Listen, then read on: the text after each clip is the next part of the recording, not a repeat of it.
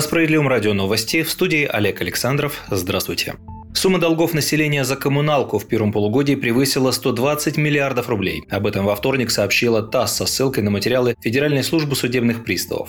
Всего с учетом остатков предыдущих лет у приставов находилось на исполнении более 5 миллионов исполнительных производств о взыскании задолженности. При этом свыше половины дел возбудили в этом году на сумму почти 49 миллиардов рублей. По данным ФССП, средняя сумма задолженности по жилищно-коммунальным услугам в первом полугодии составила 22 700 рублей. Это чуть меньше, чем в 2020 году. В понедельник СМИ сообщили, что Минэкономразвитие дало положительный отзыв на законопроект, который разрешает коллекторам взыскивать долги по ЖКХ. Документ разработало Министерство строительства и ЖКХ. В соответствии с ним к взысканию долгов по коммуналке смогут присоединиться только те организации, которые будут включены в соответствующий госреестр юридических лиц. Однако такая формулировка вызвала волну негодования среди общественности. По мнению главы фракции «Справедливая Россия» в Государственной Думе Сергея Миронова, лишь немногие коллекторы обладают соответствующей лицензией, а остальные ведут себя с гражданами как бандиты, используя порой криминальные методы. Миронов указал, что у многих россиян нет физической способности оплатить долги,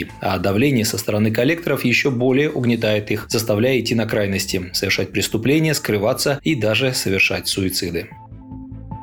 Социалисты готовы помочь россиянам заставить чиновников отремонтировать дороги. Центры защиты прав граждан партии «Справедливая Россия за правду» окажут юридическое содействие жителям, которые пытаются добиться от муниципальных властей ремонта местных дорог, заявил глава СР Сергей Миронов. В июле Верховный суд встал на сторону жителей и подтвердил их право требовать от муниципалитетов ремонта грунтовых дорог к своим домам в населенных пунктах. Поводом стал судебный спор в Татарстане, где сельские чиновники на отрез отказались ремонтировать грунтовую дорогу между двумя близко расположенными расположенными населенными пунктами. Граждане вправе подавать иски к местным администрациям, требуя ремонта проселочных дорог. Ссылки чиновников, мол, рядом есть трасса получше, не принимаются. Говорится в таком принципиально важном разъяснении в обзоре судебной практики на сайте Верховного суда России. Помочь людям в спорах за улучшение дорог обещают Центры защиты прав граждан, действующие в настоящее время в 73 регионах страны. Там окажут всю необходимую юридическую и консультативную помощь тем, кто захочет отстоять у чиновников свое право на качественный местные дороги, сообщил основатель Центров справедливости Сергей Миронов. По его словам, проблема плохого состояния местных дорог кроется также в недостатке финансирования. Мы прекрасно понимаем, что дело не только в бездействии чиновников, но и в недостатке средств у муниципалитетов. Надеюсь, что в новом созыве Думы мы исправим эту проблему и изменим налоговую систему так, чтобы муниципалитеты и регионы оставляли у себя больше средств на нужды людей. Качественные дороги – это основа социально-экономического развития и роста уровня жизни. У жителей малых городов и сел сел не меньше прав на это, чем у больших городов, добавил глава российских социалистов.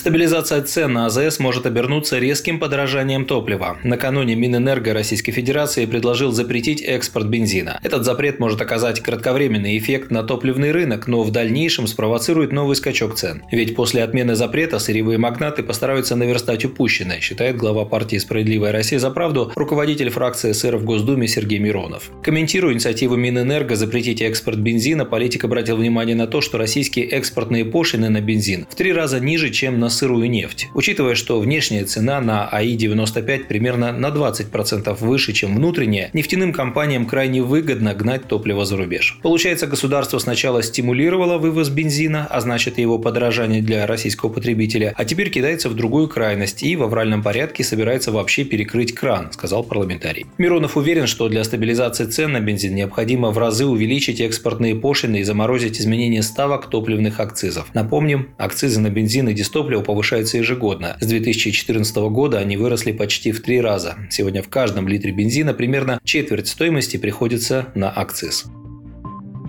Фотографировать автомобиль на техосмотре будут по новым правилам. Обсуждение проекта приказа Минтранса об этом завершилось на официальном портале проектов нормативных правовых актов. Согласно документу, теперь перед техосмотром должны будут сделать две фотографии машины спереди и сбоку. Рядом с ней в полный рост должен стоять инспектор ГИБДД лицом к камере. После проверки нужны будут еще два снимка, на которых автомобиль изображен сбоку и сзади. При этом запрещается применение любых фотоэффектов, изменяющих как естественный фон, так и изображение транспортного средства и эксперта. Нельзя использовать инструменты для редактирования фотографий. Сейчас для подтверждения техосмотра нужны только две фотографии транспортного средства, сделанные спереди и сзади. Это привело к тому, что стало много фальсификаций, когда машина на проверку не приезжает, а диагностическая карта оформляется онлайн, пишет газета «Коммерсант» со ссылкой на Российский союз автостраховщиков.